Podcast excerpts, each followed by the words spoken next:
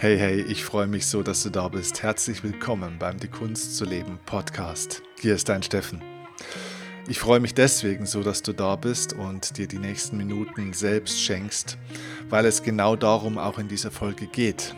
Um das Thema Selbstwertgefühl, um das Thema Selbstliebe und wie man es aufbaut. Und diese Folge liegt mir deswegen ganz besonders am Herzen, weil ich in meinem Leben mit diesem Thema Selbstwert wirklich auch ja, meine Herausforderungen hatte. Und ich habe eben überhaupt kein gutes Selbstwertgefühl am Anfang meines Lebens gehabt. Oder ich möchte sagen, in der ersten Lebenshälfte hatte ich kein gutes Selbstwertgefühl und auch keine Selbstliebe. Und ich musste das wirklich erlernen, dieses Gefühl aufzubauen. Und genau deswegen habe ich diese ja, relativ kurze und knackige Folge jetzt für dich aufgenommen, weil ich dir eine Übung zeigen möchte, die mir sehr geholfen hat, ja, in diese Selbstakzeptanz zu kommen, auch in die Selbstfürsorge zu kommen und über diese Selbstfürsorge dann eben auch wirklich diesen Selbstwert zu entdecken und dieses Selbstwertgefühl aufzubauen und dann sogar in die Selbstliebe zu kommen. Und heute kann ich wirklich sagen, bin ich ein Mensch mit viel Selbstvertrauen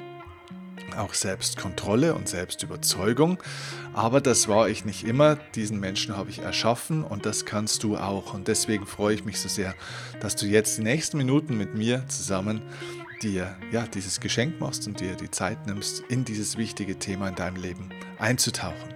Denn ohne zu viel schon zu verraten, alles, was du dir in deinem Leben wünschst, findest du immer auf der Grundlage deines Selbstwertgefühls. Und deswegen lass uns sofort einsteigen in diese Podcast-Folge, die du dir jetzt hier anhörst oder vielleicht ja auch auf YouTube ansiehst. Übrigens, wenn du es dir auf YouTube ansiehst, freue ich mich, wenn du mir ein Abo da lässt, wenn du also sozusagen meinen YouTube-Kanal auch abonnierst.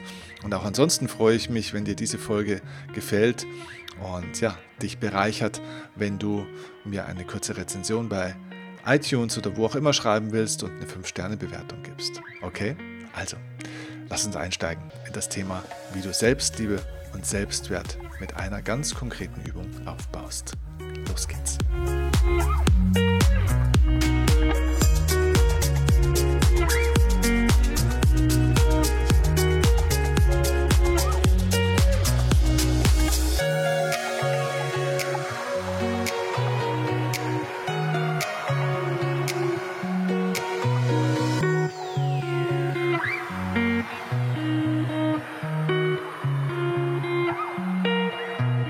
So, ich hoffe, du hast es dir ein bisschen gemütlich gemacht, um jetzt diese Folge zu genießen und ganz tief wirklich auch in deinem Herzen aufzunehmen und nicht nur in deinem Kopf zu lassen. Also vielleicht bist du aber auch gerade unterwegs und hast nicht so die Zeit. Trotzdem hör dir das Ganze gerne an und nimm dir vielleicht später nochmal die Zeit, um das Ganze wirklich ein bisschen vom Kopf dann ins Herz rutschen zu lassen. Denn das, was ich dir jetzt sagen will, soll dich wirklich vor allem im Herzen erreichen.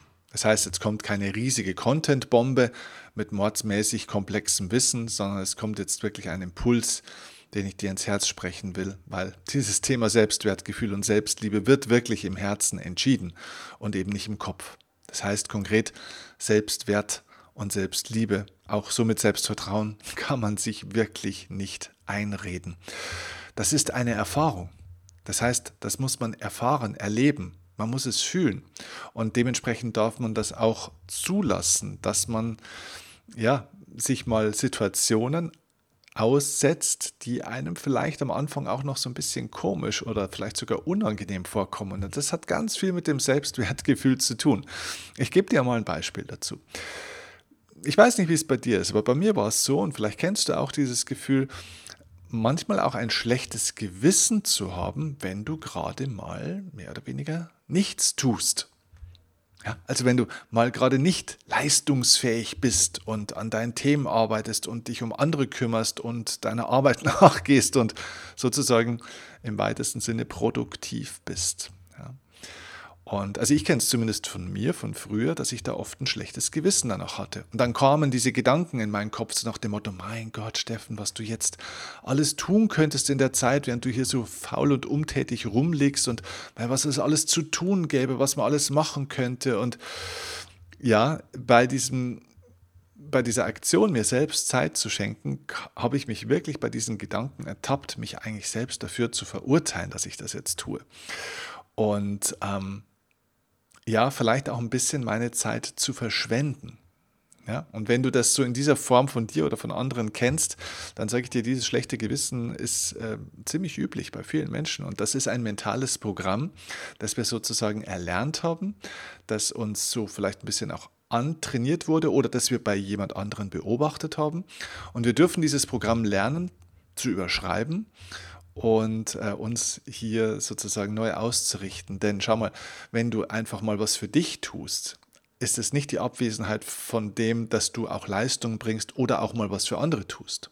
Das heißt, wenn du ein Leben hast, wo du beruflich oder privat etwas für andere tun möchtest oder auch viel für andere da zu sein hast, weil du vielleicht eine Pflegesituation zu Hause hast oder weil du dich um Kinder kümmern musst oder um Freunde oder eben um die Kunden, das heißt, du trägst Verantwortung auch für andere Menschen, dann ist die Zeit, wo du etwas nur für dich tust, eben nicht das Gegenteil von dem, dass du auch was für andere tust, sondern indem du etwas für dich tust, schaffst du die Voraussetzung dafür, dass du auch etwas für andere, tun Menschen, äh, für andere Menschen tun kannst, sozusagen. Ja?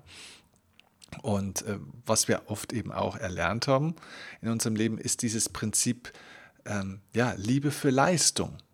Das heißt, warum tun wir uns denn oftmals so schwer, etwas für uns selbst zu tun und somit Selbstwertgefühl auch zu entwickeln? Weil Selbstwertgefühl und Selbstliebe kannst du nur entwickeln, wenn du auch mal was nur für dich selbst tust. Ja? Wenn du also mit dir so umgehst, wie du auch mit den Menschen umgehst, die du liebst. Und frag dich doch mal, wie du mit dir selbst teilweise umgehst, wie du mit dir selbst sprichst, was du von dir selbst erwartest und einforderst und wie du dich auch selbst kritisierst und bewertest. Das würdest du mit deinen liebsten Menschen niemals tun in dieser Härte. Ja?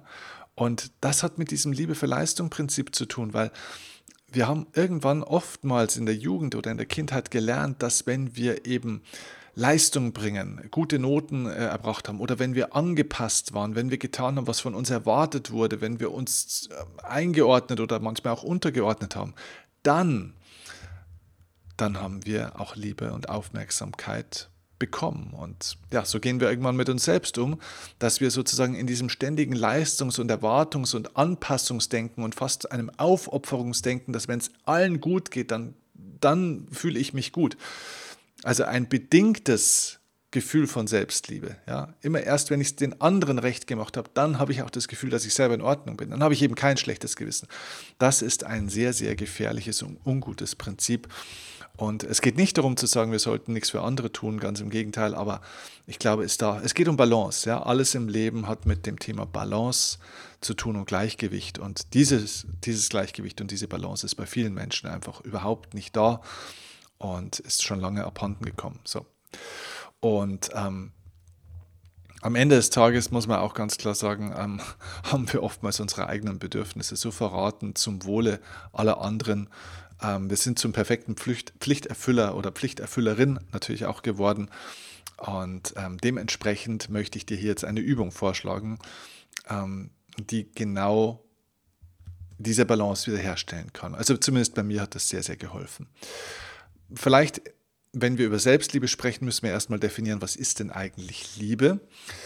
Liebe, ganz grundsätzlich mal, ist kein Gefühl, sondern Liebe ist auch nicht das, was man denkt. Ja? Also es ist weder das, was man fühlt, es ist auch nicht das, was man denkt, sondern oder auch nicht das, was man sagt. Ja? Viele Leute versuchen ja durch Worte die ganze Zeit zu beweisen, dass sie jemanden lieben oder wertschätzen. Ich glaube, Liebe ist in erster Linie vor allem mal das, was man tut. Ja? Weil man kann vieles sagen. Ja? Man kann Ich liebe dich sagen.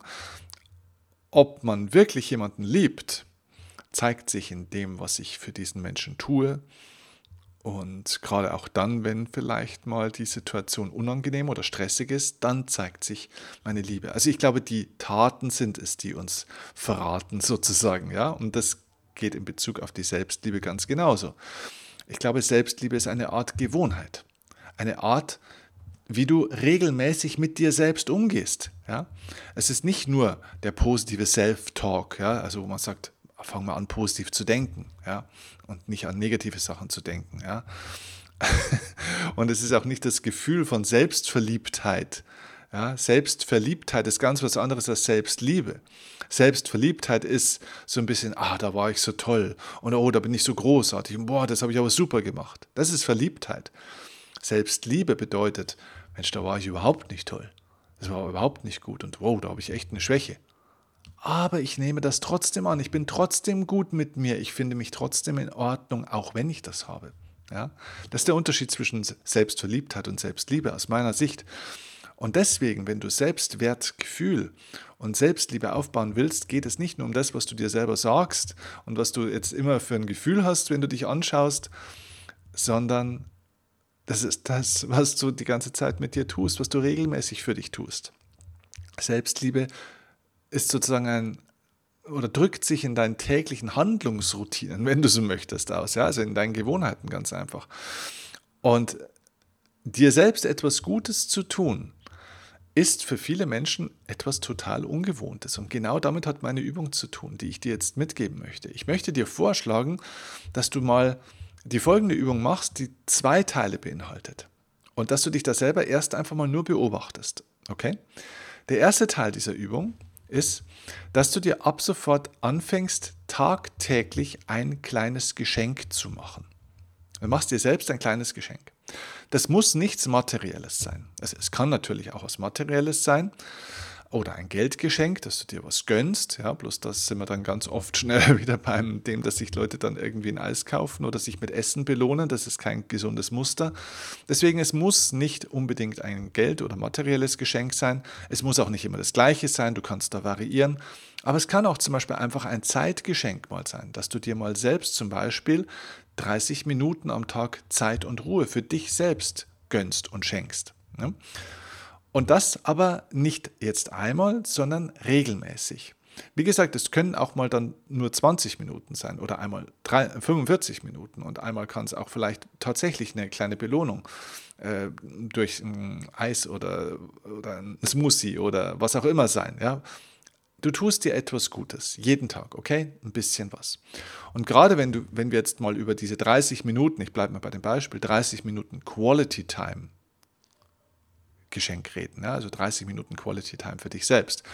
Dann beobachte mal, während du dieses Geschenk sozusagen in Anspruch nimmst, du also dir mal wirklich Zeit und Ruhe gönnst für dich oder du dich in Ruhe dann auf die Couch setzt und diesen Smoothie dir gönnst oder deinen Kaffee oder was auch immer es ist, dann beobachte mal deine Gedanken dabei und deine Gefühle, wie es dir damit geht. Und zwar nicht nur einen Tag, sondern regelmäßig. Und wichtig wäre, dass diese, wenn du, wenn das jetzt ähm, zum Beispiel ein Kaffee wäre, den du dir gönnst, dass es eben nicht der Kaffee to go ist, den du dann in fünf Minuten mal wegschlürfst, sondern dass es wirklich ein Zeitraum von eben ja, roundabout 30 Minuten ist. Also ein relevanter Zeitraum, ein wirklich spürbares Geschenk für dich selbst, ein, ein wirklich greifbarer, sichtbarer Zeitraum, den du dir selbst gibst und nicht irgendwas, was du noch so in irgendwie diese kleinen Zeitritzen ähm, deines Alltags und Terminkalenders reindrücken kannst. 30 Minuten, das ist schon ein Zeitraum, den muss man sich nehmen können und wollen auch. Ja? Und dann beobachte mal, und das wäre der zweite Teil der Übung, wenn du es ab sofort täglich machst, und ich empfehle dir das mal für drei Wochen lang zu tun, jeden Tag, dann beobachte mal, was da so auftaucht in diesen 30 Minuten an Gedanken, an Gefühlen und so weiter in dir.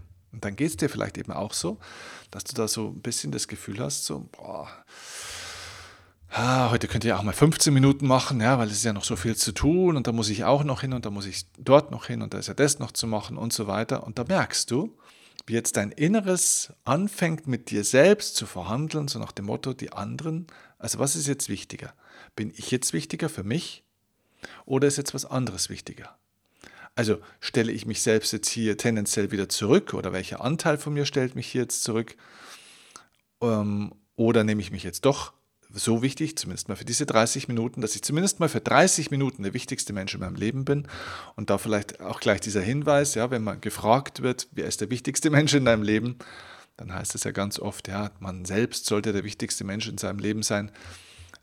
Ich würde das gerne ein bisschen eingrenzen. Ja? Also die wichtigsten Menschen in meinem Leben bin nicht nur ich, sondern Patricia oder einfach engste Freunde und Familienmitglieder. Natürlich sind die die wichtigsten Menschen mit in meinem Leben und ich möchte nicht, äh, ehrlich gesagt, ein Urteil treffen, ob ich jetzt da wichtiger bin oder Person A, B oder C. Ich habe keine Rangliste, okay? Ich muss nicht an Nummer 1 stehen oder jemand anderes muss nicht an Nummer 1 stehen.